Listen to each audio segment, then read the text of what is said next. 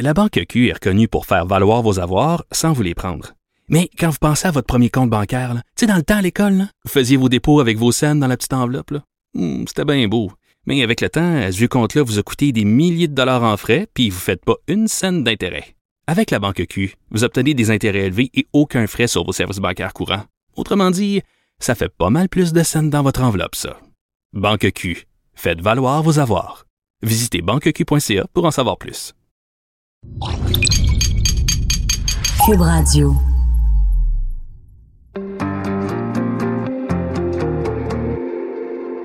On les critique, on les juge, on dissèque leurs faits et gestes. Mais qui sont les hommes et les femmes derrière nos politiciens? Loin du débat partisan, au-dessus de la mêlée, je vous offre de les découvrir pour essayer de les comprendre.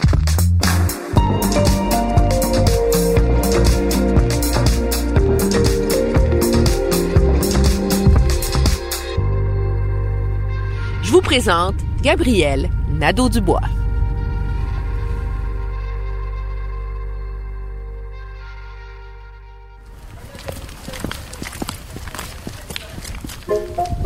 Alors, Emmanuel, on se dirige où? Ben, on se dirige vers un personnage incontournable de l'univers politique, Gabriel Nadeau-Dubois. Est-ce qu'il y a quelqu'un à à un aussi jeune âge qui a autant, en vérité, marqué l'univers politique? Écoute, il n'y a pas 30 ans. Ça se peut pas, là. Et puis, euh, puis je suis curieuse de le rencontrer parce que c'est quelqu'un qui a tellement polarisé le Québec dans le cadre de la grève étudiante, puis qui a su se réinventer en vérité comme politicien, puis c'est ça qui est intéressant parce qu'il a réussi à faire ça sans perdre ses idéaux. Euh, je suis sûre qu'on va avoir une discussion intéressante. Bon, j'embarquerai bien avec toi dans l'auto, mais euh, Non, mais tu vas avancer là-bas. t'es collé sur un banc de neige. Mais qu'est-ce que tu veux? On fait ce qu'on peut à Montréal. On s'en va à Rosemont, puis il n'y a pas de ligne rose. Alors, faut prendre mon auto.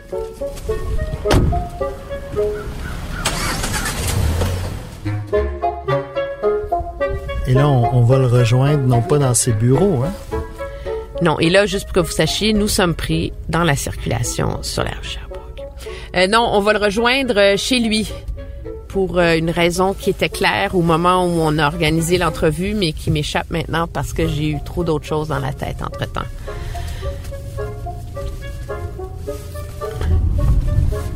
Bon, alors, mettons là, que tu me fais le, le pedigree de ce jeune politicien d'à peine 30 ans.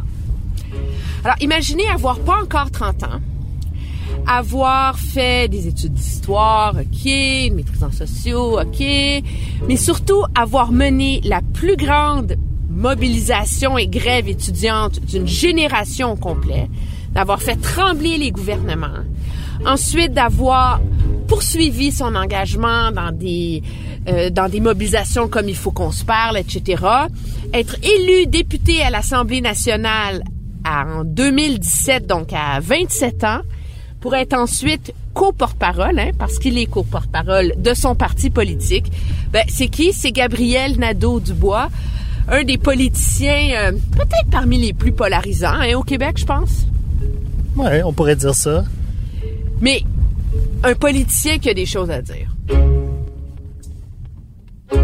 Est-ce que tu penses qu'un jeune politicien comme Gabriel Nadeau-Dubois va réussir à offrir quelque chose de différent à la politique ou est-ce qu'il réussit à offrir quelque chose de différent?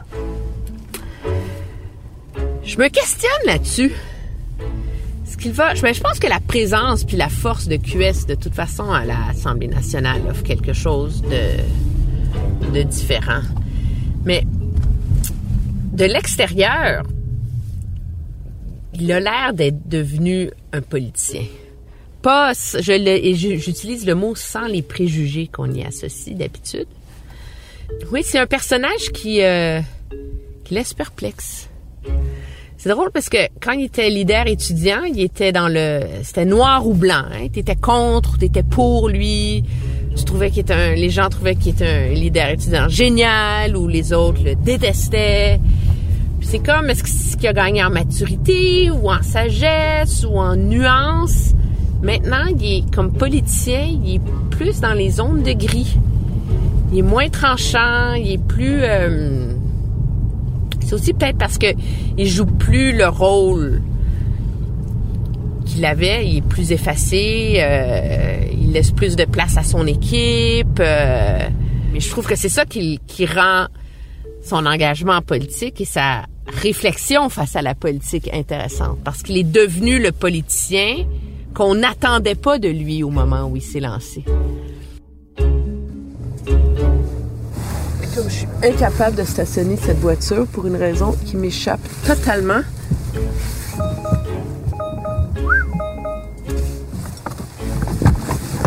Tu vois, là, ça a marché. Des fois, c'est tout ou rien. Soit je, soit je l'ai du premier coup, ou c'est comme euh, bobine ou... euh, Oh fuck.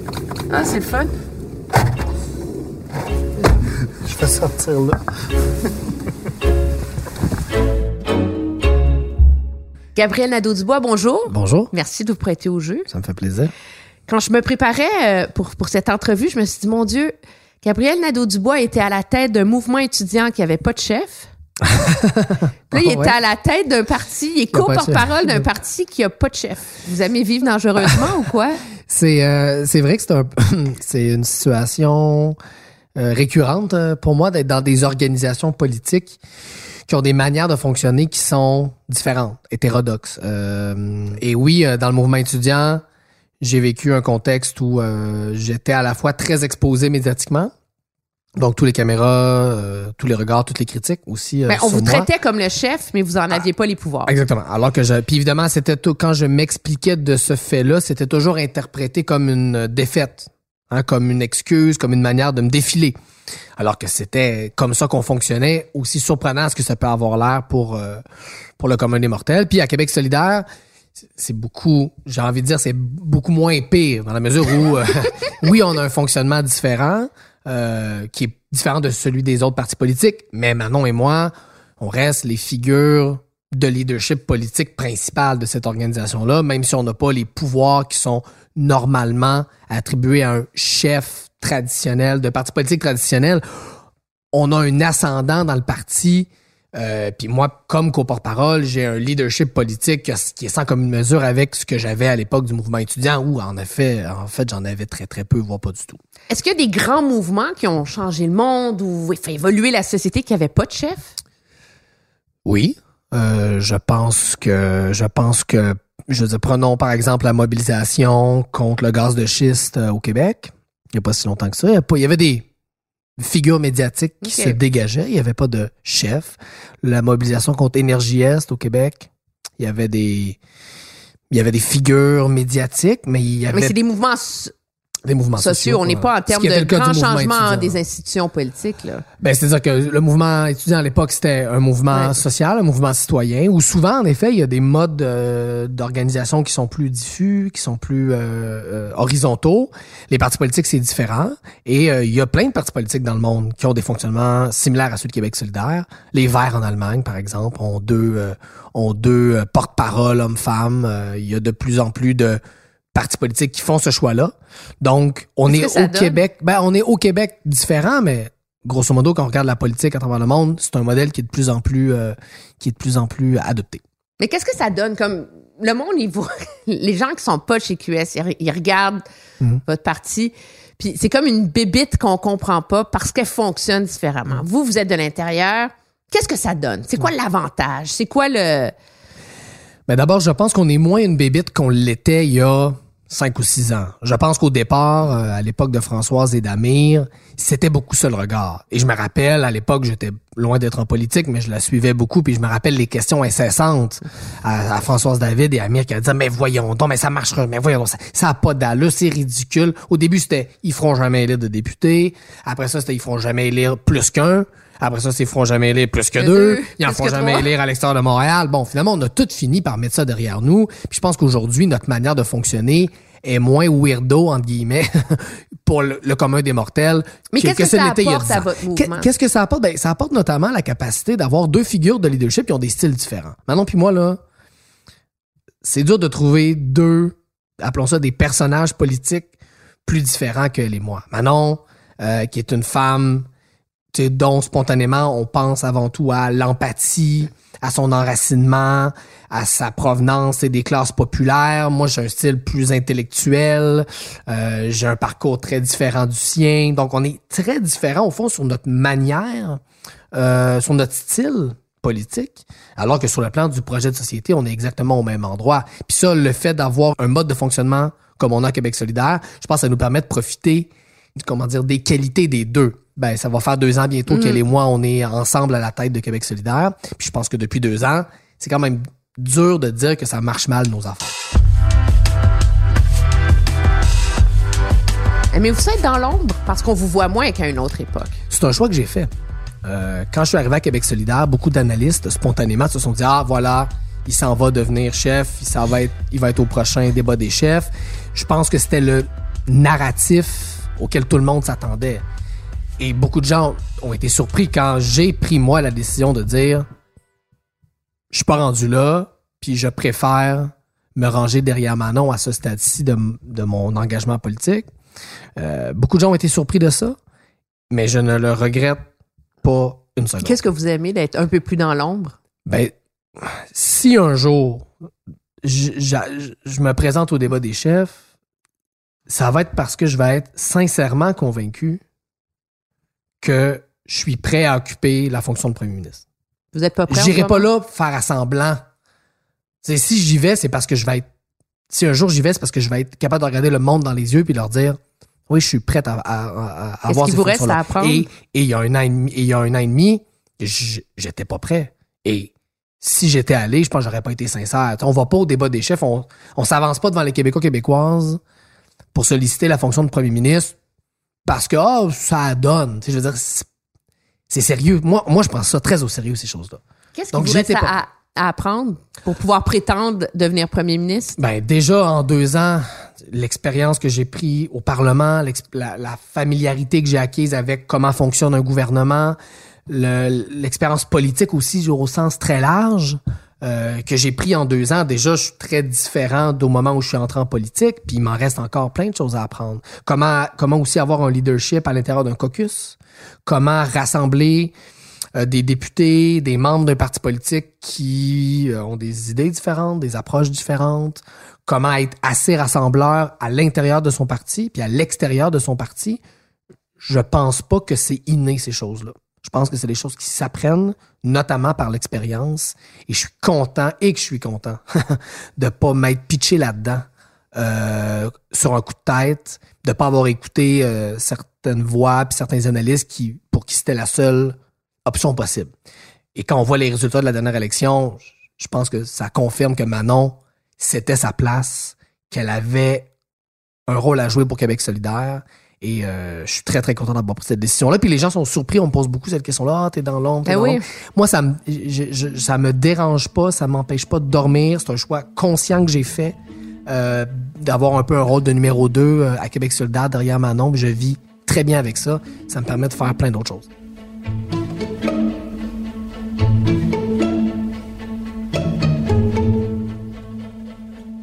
Le militantisme, euh, vous êtes, vous êtes tombé, euh, vous êtes comme, euh, ben, pas comme Obélix, là, parce que vous êtes tout menu, tout- mais vous êtes, vous êtes tombé dedans euh, quand vous, êtes, vous étiez tout petit, Ben, moi, de je, vos parents. Je dis souvent que je suis l'enfant d'une grève.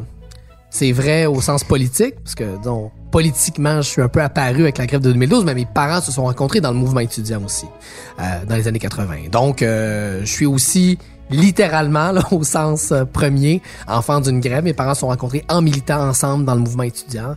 J'ai été conçu euh, dans le cadre de leur militantisme euh, dans le mouvement étudiant.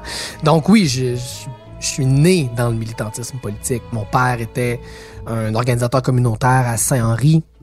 Ma mère, euh, une jeune avocate qui défendait les travailleurs, travailleuses accidentés, faisait aussi du droit de la famille dans Hochelaga Maisonneuve.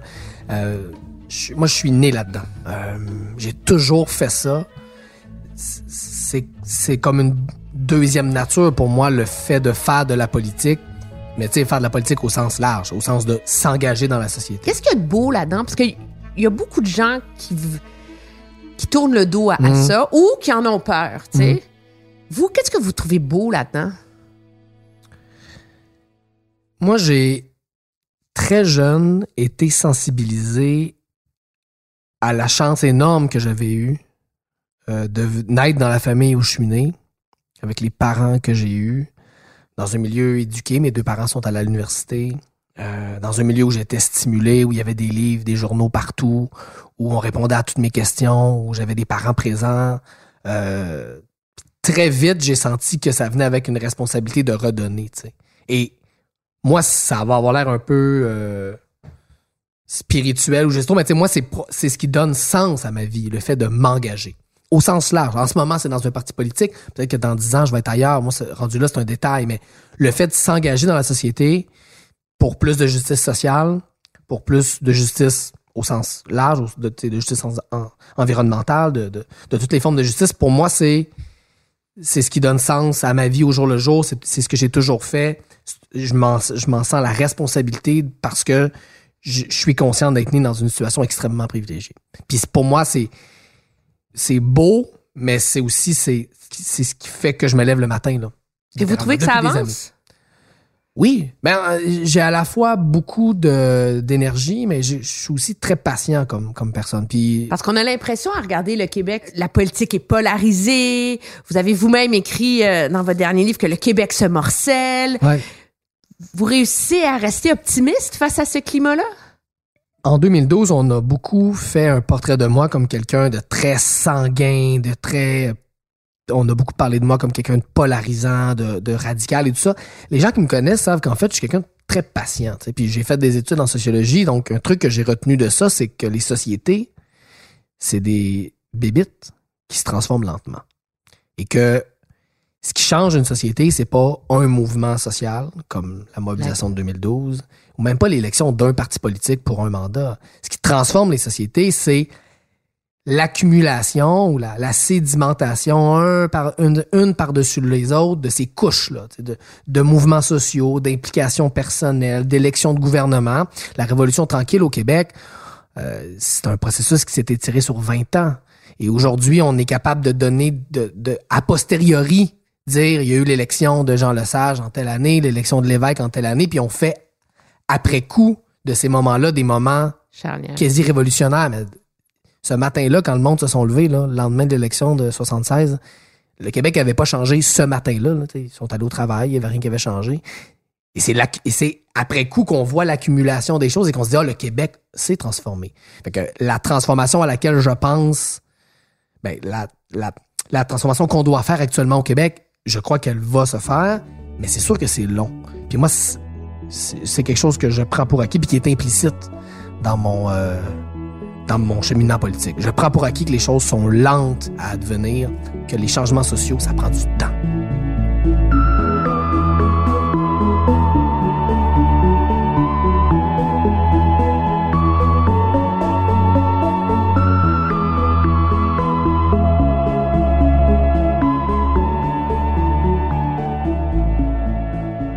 La grève de, de 2012, on, on y a fait al- allusion jusqu'ici. C'est le moment qui vous a mis au monde euh, Mhm. politiquement. Je regarde le Gabriel Nadeau-Dubois que j'ai en avant de moi. Je pense à celui que je voyais à la télé dans mon bureau à l'époque. Vous vous êtes assagi? Euh, ben, c'est une question qu'on me pose beaucoup. Euh, Puis la vraie réponse complète et sincère, c'est oui et non. OK, allez-y. Parce que j'avais 21 ans quand la grève a commencé. J'en ai, je vais avoir 30 ans dans quelques semaines. Ça va faire bientôt 10 ans. Je serais très présomptueux puis pas très humble de dire que je suis exactement la même personne puis qu'à 21 ans, j'avais toute la maturité que j'ai aujourd'hui à 30. C'est, ce serait, ça serait mentir. Bien sûr que j'ai grandi, que j'ai appris, j'ai tellement appris, j'ai appris durant la mobilisation. J'ai eu en six mois un, un crash course en guillemets en, communication politique, en négociation, en, en, en sciences politiques. Euh, mais j'ai, appris après aussi. J'ai écrit, je suis allé dans les médias, j'ai fait une maîtrise, je me j'ai, fait des projets comme euh, sur Énergie le projet Faut qu'on se parle. Je me suis lancé en politique, j'ai été élu. Maintenant, j'ai un peu plus de deux ans de, de travail de député derrière euh, derrière la cravate. Donc, bien sûr, j'ai grandi, j'ai appris énormément de choses. Mais en même temps, et je veux pas avoir l'air de me défendre a posteriori, il y a aussi une image euh, publique qui a été faite de moi à l'époque qui était largement décalée par rapport à la personne que Parce j'étais. que vous étiez comme le révolutionnaire de la, de la gang. Ouais. Tu sais, il y avait comme un trio, là. Ouais, puis j'étais comme le bad Il y avait boy Léo. Bureau-Blouin qui était Ouais. le petit enfant sage. Il y avait Martine Desjardins, puis il y avait vous, là, le, le, le Che Guevara des étudiants. Là. Oui, oui, puis et ça a été les, les caricatures sont allées très très loin là. Les gens ont dit des choses sur moi. Dans Ah mon ouais. premier livre, je fais une recension, tu de de quelques de quelques éditoriaux. L'enfant roi, c'est la plus polie. C'est Hein? la, oui, c'était un compliment euh, par rapport à, à d'autres choses qui s'écrivaient. Donc, et, et cette image-là, elle, même, même à l'époque, elle était déjà décalée par rapport, je pense, à, à ce qui est mon, mon tempérament politique. Ok. Euh, Puis, tu sais, je, je crie pas à l'injustice, j'en fais pas un plat, mais oui, j'ai changé, mais en même temps, la caricature qui a été faite de moi à l'époque était, je pense, ben, était, était justement une caricature. Je, je suis quelqu'un qui, comme je le disais tantôt, est profondément patient dans mon engagement politique. Je sais que les choses sont lentes à devenir. Je sais aussi que les institutions politiques, c'est quelque chose qui est absolument fondamental pour une société. Puis s'il y a bien une caricature qui a été faite de moi en 2012, c'était de quelqu'un qui avait aucun respect pour les institutions. C'est vrai, ça. Euh, et c'est niaiseux. ça parce que- paraissait pas que vous en aviez. Ben, on pourrait revenir sur les fonctionnements internes, la situation dans laquelle j'étais, ce que je pouvais, ce que je pouvais pas dire, mais profondément. J'ai fait aussi mon mémoire de maîtrise là-dessus. Les gens qui lisent mes livres le voient. Euh, je suis profondément quelqu'un qui croit au rôle des institutions. Puis d'ailleurs, un des éléments dont je suis le plus fier dans ma vie, j'ai fait quelques affaires dans mes 30 premières années de vie, mais ma plus grande fierté, c'est d'avoir été innocenté par la Cour suprême euh, dans cette affaire euh, d'outrage au tribunal. Disons ex aequo avec mon élection euh, d'Angouin en 2017. Parce que ça vous a, ça, pour le, le Parce que pour moi, c'était- c'est comme la phase 2. Il y a eu la mobilisation dans la grève Et moi, j'ai été devant les tribunaux après pendant 4 ou 5 ans. Puis après ça, il y a les carrés verts qui ont, sont Ouais. sortis. Puis après ça, il y a une mobilisation juridique Ouais. très efficace de leur part, Exactement. où vous avez, ils ont eu des injonctions et vous avez été trouvé coupable ont- d'outrage au tribunal. Ouais. En fait, j'ai été condamné par la première instance, le premier tribunal. Ensuite, j'ai été innocenté. Ensuite, il y a eu une campagne de financement où des gens comme Nathalie Normando, Mhm. Éric Duhem ont mis sur pied une cagnotte populaire pour me traîner jusqu'en Cour suprême. OK. Et puis... Euh, Vous l'avez oublié, ce bout-là. Oui, c'est des, des fois des petits détails. Euh, et euh, le jeune étudiant donc qui me poursuivait m'a poursuivi jusqu'en Cour suprême. Puis finalement, j'ai gagné. C'est comme la Cour suprême du Canada. Là. Je veux dire, c'est pas... euh, c'est pas la régie du logement, là, un, c'est un tribunal, c'est le plus haut tribunal au pays qui qui euh, qui m'a innocenté en disant que je n'avais pas commis d'outrage au tribunal. Et ça, pour moi, maintenant, c'est oublié par à peu près tous les analystes euh, et tout ça. Mais pour moi, c'était une grande fierté de dire, c'est pas la personne que je suis. Je crois aux institutions politiques. C'est aussi pour ça en ce moment que je me réalise dans mon rôle de leader parlementaire. Je pense que les institutions, ça a un rôle. Je pense que c'est fondamental. Et, c'est ce qui me fâche aussi quand je vois le, le- le gouvernement actuel avoir un mépris aussi euh, flagrant pour euh, les institutions politiques puis la délibération. Il y, a, il y a toute une époque où, entre la grève étudiante puis votre entrée en, en- en politique, on vous l'a demandé un milliard de fois. il va se Mhm. Lancer, il va se lancer, il va se lancer, il va se lancer. Puis vous aviez dit qu'à l'époque, le meilleur moyen d'arriver vers la gratuité scolaire, la justice sociale et de militer au sein de mouvements sociaux. Donc, vous, vous avez vraiment comme résisté, là. Puis vous, vous donniez l'impression que c'était pas le bon véhicule. Puis à l'époque, c'était c'était ce que je pensais, c'est-à-dire qu'à l'époque, j'avais les deux pieds dans un mouvement social qui est qui a quand même eu une contribution énorme, euh, qui a contribué à changer le Québec. Vous pensez? Ben, il y aurait pas, je pense, les, il y en aurait pas eu les mobilisations étudiantes sur le climat au printemps dernier si 2012 n'avait pas existé. Ou en tout cas, pas de cette ampleur-là. J'en suis convaincu. La révolution de Est-ce- 2012 a Est-ce politisé... que c'est l'héritage de cette grève-là? Ben, il y a des héritages de cette grève-là. Puis un de ces héritages-là, bien sûr, c'est ce qu'on voit actuellement dans les campus sur la question des changements climatiques. Et moi, quand j'y vais, les jeunes qui pourtant, là c'est rare, mais c'est moi qui ai l'air vieux, mais les jeunes qui aujourd'hui manifestent dans les cégeps et les universités sur le climat, là, à l'époque de 2012, ils étaient au secondaire, voire à la fin du primaire.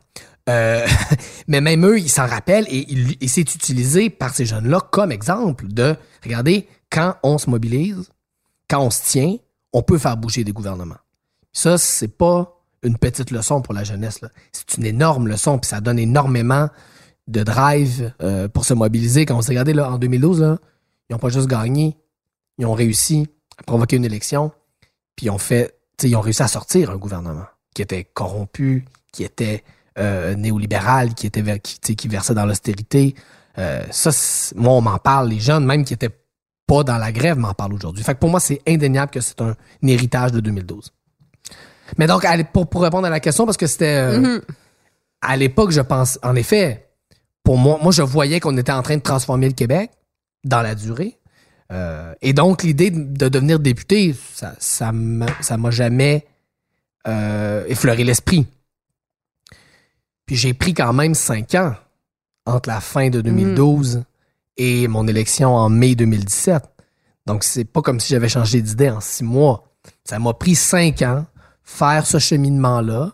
Et même quand Françoise m'a appelé à l'automne 2016 pour me dire qu'elle démissionnait et qu'elle par le fait même, elle me demandait de prendre le relais, euh, j'étais pas exactement prêt. Là. Disons, ma réflexion était entamée. Je voyais 2018 à l'horizon. Je me disais, ah, peut-être.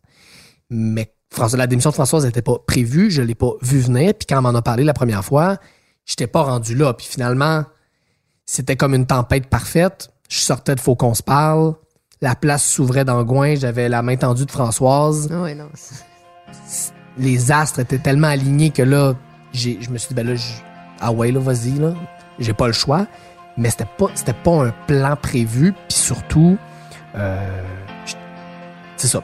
J'ai comme été bousculé par les circonstances.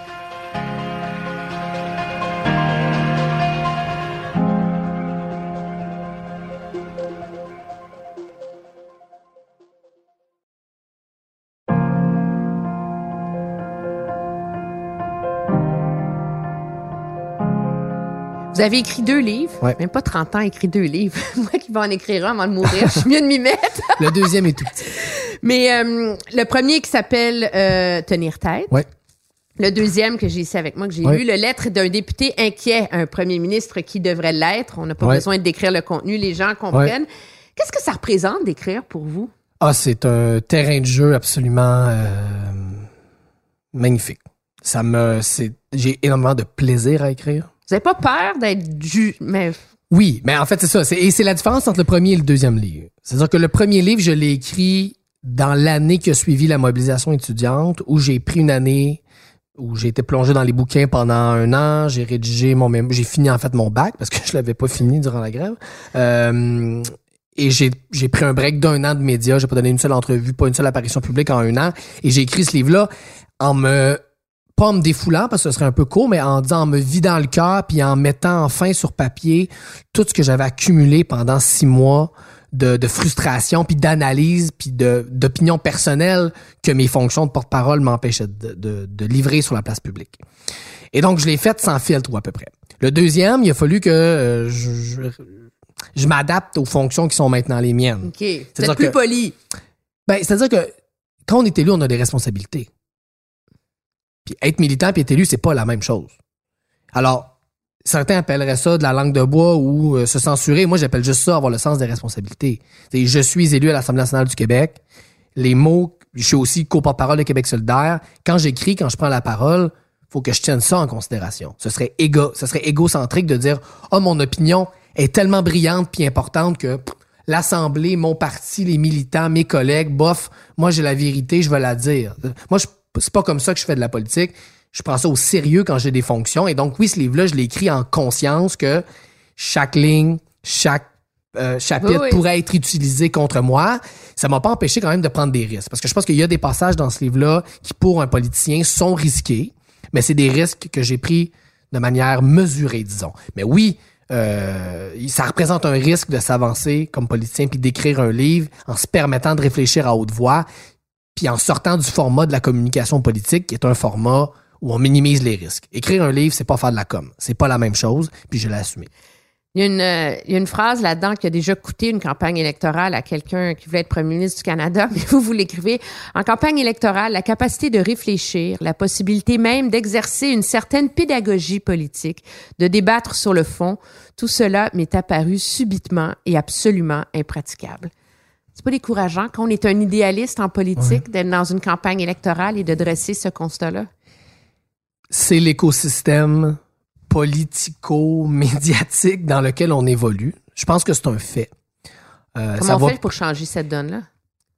J'ai pas la réponse euh, toute faite à cette question-là. Euh, quand on fait de la politique, on fait de la politique dans le monde tel qu'il est. Pas dans le monde comme on voudrait qu'il soit.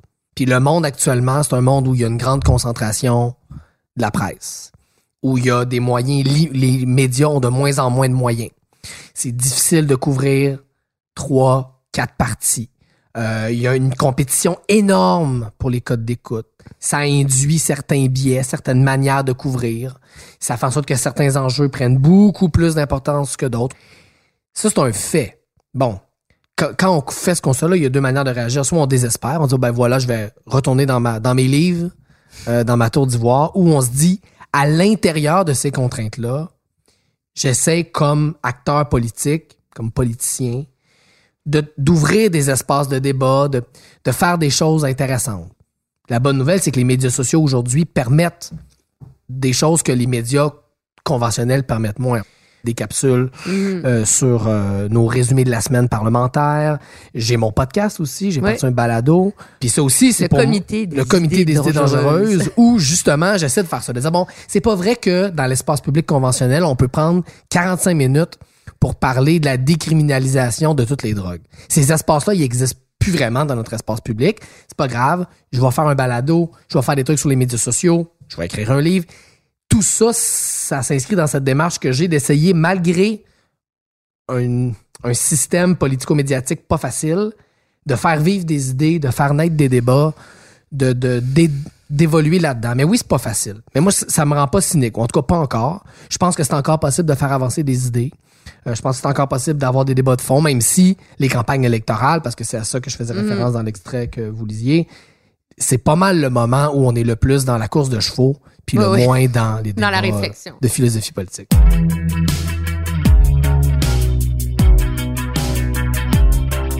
Ce livre-là, c'est un, un appel à un immense virage là, euh, politique. J'allais dire le mot révolution, mais vous n'aimez pas ce mot-là, mais en tout cas, un, un coup de barre majeur à toute l'économie euh, québécoise pour que euh, pour prendre le virage vert. En même temps, vous reconnaissez, puis vous citez là, Luc Ferrandez et, son, et son constat que c'est le dilemme dans lequel toute la classe politique est. Pour faire les changements qu'il faut faire, faut dire des choses et imposer des choses qui déplaisent à l'électorat, puis vous, faut vous faire élire. C'est quoi votre solution pour ce, ces deux réalités irréconciliables? Parce que c'est pour ça que les gouvernements sont timides, on s'entend. Là. Si c'était facile à faire, là, ils le feraient. c'est une des raisons, parce qu'il y a aussi des intérêts euh, économiques qui pèsent très euh, lourd et qui mettent beaucoup de pression sur les gouvernements. Je pense pas que la timidité, c'est un mot poli, euh, des gouvernements sur la question de la lutte au changement climatique s'explique juste par cette Oui, mais c'est un tension. élément énorme. C'est euh, l'électoralisme, la logique de l'opinion publique, ça fait partie des contraintes. Ça, c'est clair. Euh, les gens qui lisent attentivement le livre, je pense, vont voir que je, je prétends pas avoir la réponse toute faite à cette tension-là. C'est une tension. Et c'est pas nouveau. Hein. Euh, Dès les années 80, il y a des philosophes qui commencent, qui voient la crise écologique arriver et qui commencent à le voir en disant, là, il, on a un, système économique dont le premier principe, c'est bien sûr euh, l'augmentation des profits, euh, mais aussi l'augmentation constante du confort matériel euh, de tout le monde. Et là, ça, on voit où ça nous mène écologiquement. On voit qu'il commence à avoir des limites à cette logique-là, surtout pour nous qui habitons dans des, des économies développées. Euh, et là, ça place les politiciens dans une position très difficile. Et Ferrandez euh, et, et Luc Ferrandez fait partie de ceux qui, eux, sont tombés de l'autre côté. Oh, il y a le bol. Luc Ferrandez l'a dit clairement, moi, la démocratie, j'ai- démissionné de ça, ça marchera pas. Le monde voteront jamais pour ce qu'il faut faire. Bon, moi, je suis pas rendu là. Moi, je pense encore que c'est possible. Je pense que le monde va voter pour ce qu'il faut Ben, je faire. pense que, ben, est-ce que j'ai la solution comment ça va arriver en quatre étapes faciles? Non. Est-ce que je- est-ce que j'ai encore espoir qu'on y arrive? Oui. Euh, mais il va falloir que le mouvement écologiste, puis que les partis écologistes comme le mien s'améliorent, puis trouvent une manière de parler à la majorité euh, qui soit différente. Le mouvement écologiste va devoir aussi être un mouvement qui s'enracine dans les banlieues, dans les couronnes dans le 450. Et, et donc, il y a encore un énorme chantier à faire sur comment on comment on résout ce problème-là. Mais on n'a pas le. En fait, c'est qu'il y a deux options. Soit on abandonne la démocratie, soit on abandonne la lutte au changement climatique. Moi, j'ai pas envie de faire aucun des deux. Je pense qu'il faut lutter contre les changements euh, euh, climatiques démocratiquement. Parce que parlons-en de Luc Ferrandez, qui finalement, et moi, c'est là-dessus où on s'entend pas. Je, le regrette qu'il soit, qu'il ait fini par démissionner de la démocratie, mais durant ces années au pouvoir, c'était quand même un des élus, tout palier confondu, qui était réélu avec les majorités les plus Le monde du au plateau Québec. Oui, mais c'est c'est ces gens-là qui représentaient. Puis il se faisait réélire. Il y avait du monde qui l'aimait pas, mais il se faisait réélire. Parce que notamment, il y avait ce courage, cette fermeté, parfois controversée, mais c'est les, les électeurs, c'est les juges, puis les électeurs l'ont réélu plusieurs fois. Donc, il faut retrouver ce courage-là comme, comme classe politique, de parler vrai, de dire les choses, mais oui, d'être aussi pédagogique. Mais j'ai pas toutes les solutions. Euh, je pense qu'il y a encore beaucoup de travail à faire du côté des écologistes, et je m'inclus là-dedans, pour réussir à rejoindre des gens qui, en ce moment, perçoivent notre discours comme un discours qui les juge. Oui. Comme si on les regardait de haut. Alors que ce n'est pas ça, mais on est perçu comme ça. Puis ça, il faut régler ce problème-là, puis c'est notre responsabilité de le régler. Puis même chez QS, vous devez régler ça. Même, même chez Québec solidaire, c'est un défi qu'on a. Il faut trouver la manière de rejoindre ces gens-là parce qu'on a des solutions, on a des propositions politiques qui peuvent leur plaire, mais il faut leur parler dans des mots qu'ils vont comprendre. Il faut leur parler de notre projet politique comme de quelque chose qui les inclut et, c'est possible de le faire. Parce que il y a personne dont l'idéal de vie, c'est passer deux heures, trois heures dans le trafic par jour. Les gens vivent avec ça, subissent ça, mais c'est pas leur idéal de vie, c'est pas vrai. Ils subissent parce qu'ils veulent acheter une maison, ils se rendent compte que sur l'île de Montréal, c'est si tu veux avoir des enfants, c'est impossible à prix raisonnable de trouver un logis.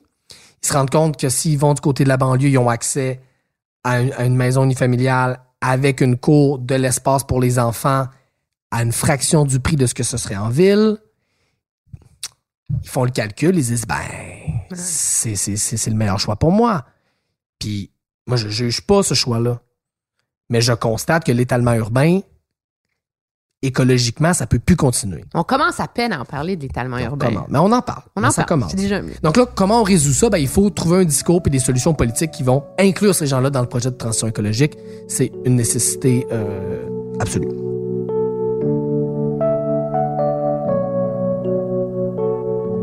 J'ai beaucoup réfléchi au phénomène Catherine Dorion. Est-ce que ça se peut que finalement, elle joue le rôle de contestataire et de personne qui dérange qu'on croyait que vous alliez jouer dans QS?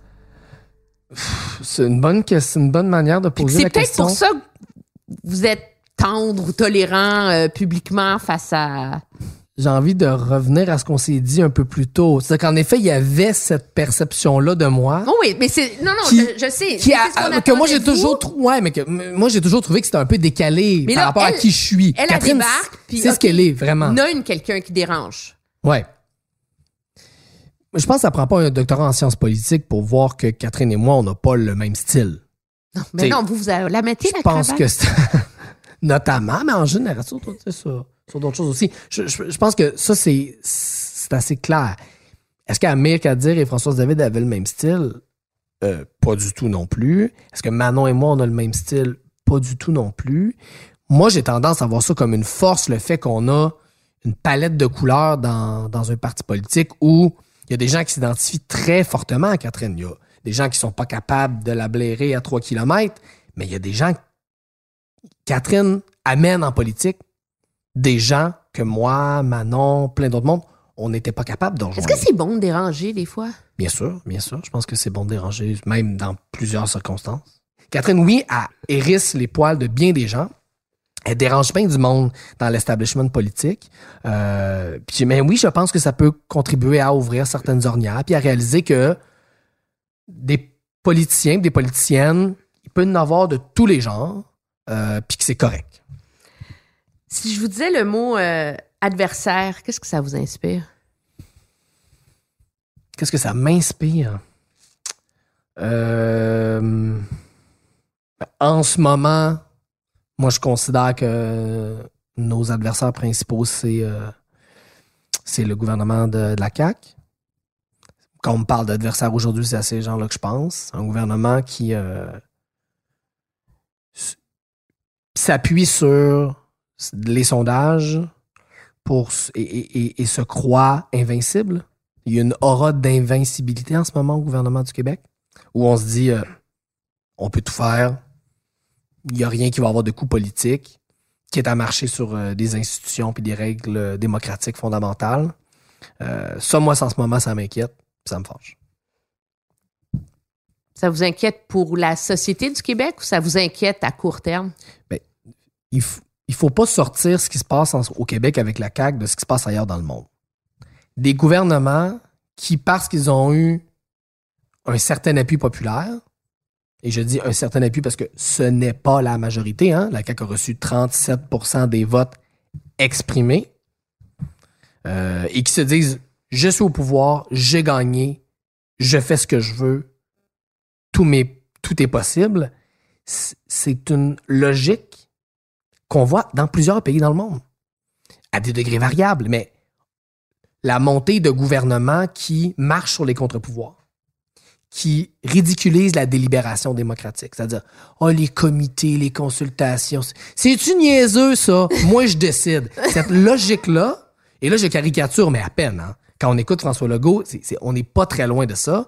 Cette logique-là, où on méprise les institutions démocratiques, où on pense que parce qu'on a un mandat électoral, qui n'est pas nécessairement un mandat populaire, c'est un mandat électoral, qu'on peut tout faire. C'est des dynamiques qu'on voit dans plusieurs pays dans le monde. Puis le go, c'est loin d'être le pire de la gang, mais il y a quand même un pattern. Il y a quand même une logique qu'on voit un peu partout. Moi, ça, ça m'inquiète. Le Québec n'est pas à l'abri euh, d'une détérioration de notre démocratie.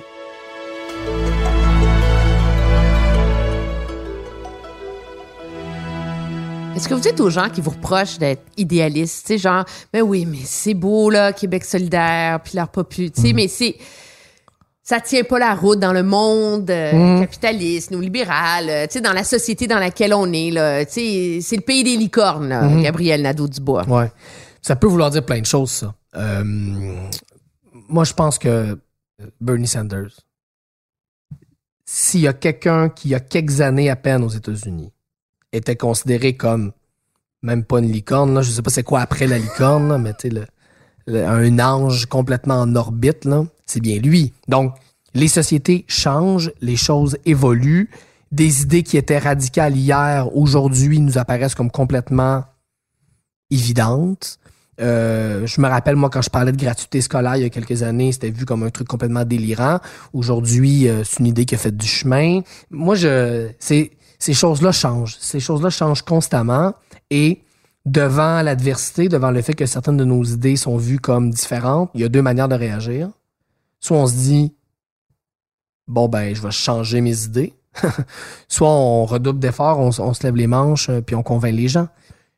Sur la question de notre époque, puis la question Q majuscule, c'est-à-dire les changements climatiques, je pense que les solutions ambitieuses, les solutions quasi révolutionnaires, les solutions qui vont transformer la société, elles vont s'imposer par elles-mêmes et la cohérence que nous, on a à Québec solidaire depuis bien avant que ce soit à la mode sur cette question-là, va finir, je pense, par payer. Puis l'adhésion massive des jeunes au Québec euh, à ce qu'on fait puis à ce qu'on dit, je pense, c'est le signe de ça.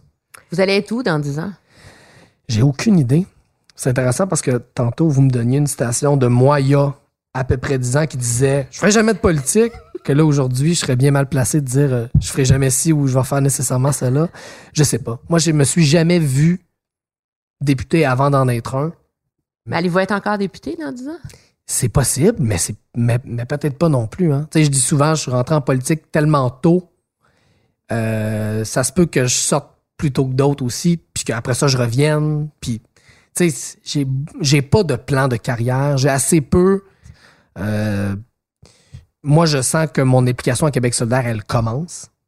Ça, ça, ça, je le sens. J'ai envie de continuer à faire grandir ce parti-là, puis le mouvement qu'il représente au Québec. Où est-ce que ça va me mener? J'ai bien de la difficulté à le dire. Je vais te faire la politique pendant 5 ans, 10 ans, 15 ans, puis après m'en aller, je suis collé là pour 30 ans? Tu sais, je- je sais vraiment pas. Dernière question. Vous êtes capable de me regarder dans les yeux puis me dire que vous pensez que vous allez voir QS au pouvoir au Québec? Avant votre mort? Est-ce que, avec certitude? Oui. Bien sûr que non. J'ai pas de Non, mais en termes de. Il euh, n'y a personne qui a des certitudes. C'est ça, mais tu sais, mais- Mais est-ce que vraiment, là, dans, dans votre cœur. C'est possible, bien vous- sûr, bien sûr. Bien sûr que c'est possible. Je pense que la crise écologique est en train de nous faire réaliser qu'il faut transformer la société. Je pense qu'on est dû au Québec pour une transformation sociale d'au moins aussi grande envergure que la Révolution tranquille, minimum. Sur le plan politique, sur le plan de l'aménagement du territoire, comment on organise nos villes, nos banlieues, nos régions rurales, nos transports, sur le plan, sur le plan culturel aussi. La Révolution tranquille, c'était aussi une révolution culturelle, mais on le sait qu'il faut culturellement changer. Il faut changer, c'est quoi notre conception du bonheur, c'est quoi notre conception du confort? On sait qu'on a été biberonné par la publicité de notre plus jeune âge à nous faire puis on s'est fait convaincre on a tous intégré ça moi aussi tout le monde a intégré que le bonheur c'était le matériel c'était plusieurs voitures c'était plusieurs voyages par année bon tout ça on le sait maintenant la science nous dit là les amis là ça marchera pas ou en tout cas pas pour tout le monde. Si vous voulez réserver ça à 0,1% peut-être, mais si vous croyez en la justice sociale, oubliez ça. Donc là, on sait qu'il faut qu'on change nos représentations, donc changement culturel, changement économique aussi. Je pense qu'il faut transformer la manière dont, on produit de la richesse, comment on la, redistribue. Donc, quand on met tous ces changements-là ensemble, ça commence à ressembler à quelque chose comme un comme une grande transformation sociale, d'au moins aussi grande ampleur que la Révolution tranquille l'a été au Québec. Et moi, j'ai aucun doute que la formation politique qui porte quelque chose qui se rapproche de ça, peut-être de manière bien imparfaite, mais qui se rapproche de ça, c'est Québec solidaire. Et je vois pas aucun autre parti qui commence à avoir le début d'une réponse euh, à cette question-là. Je, pense qu'on est les seuls qui sommes, disons, sur la voie pour trouver ce nouveau projet de, société-là, euh, avec deux partis traditionnels qui sont en euh, psychanalyse politique, c'est-à-dire qu'ils sont complètement désorientés. Qui suis-je, où suis-je, où vais-je, que, que sais-je? Euh, une CAQ qui est complètement déconnectée de la jeunesse puis déconnectée des enjeux euh, climatiques. Je pense que ça nous place en position d'être cette voie-là. Ça va-tu prendre 5 ans? 10 ans, 15 ans, ça, c'est dur à dire. Il faut que ce soit plus tôt que tard, parce qu'écologiquement, sinon, on va avoir des problèmes. Mais je pense que, je pense que ça peut arriver, puis que ça, ça va arriver. Merci beaucoup. Ça me fait plaisir.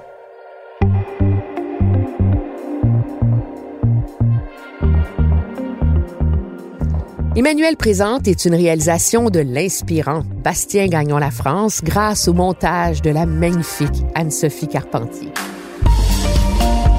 Et si vous aimez notre balado, bien n'hésitez pas à la partager, laissez un commentaire et même donner des étoiles. Oui, oui, allez-y, donnez-nous en cinq si vous adorez ça, parce que c'est ce qui aide à faire connaître la série. Vous pouvez me lire dans le Journal de Montréal et de Québec, écouter mes analyses à TVA et LCN, puis mes chroniques ici sur Cube. Merci d'être à l'écoute.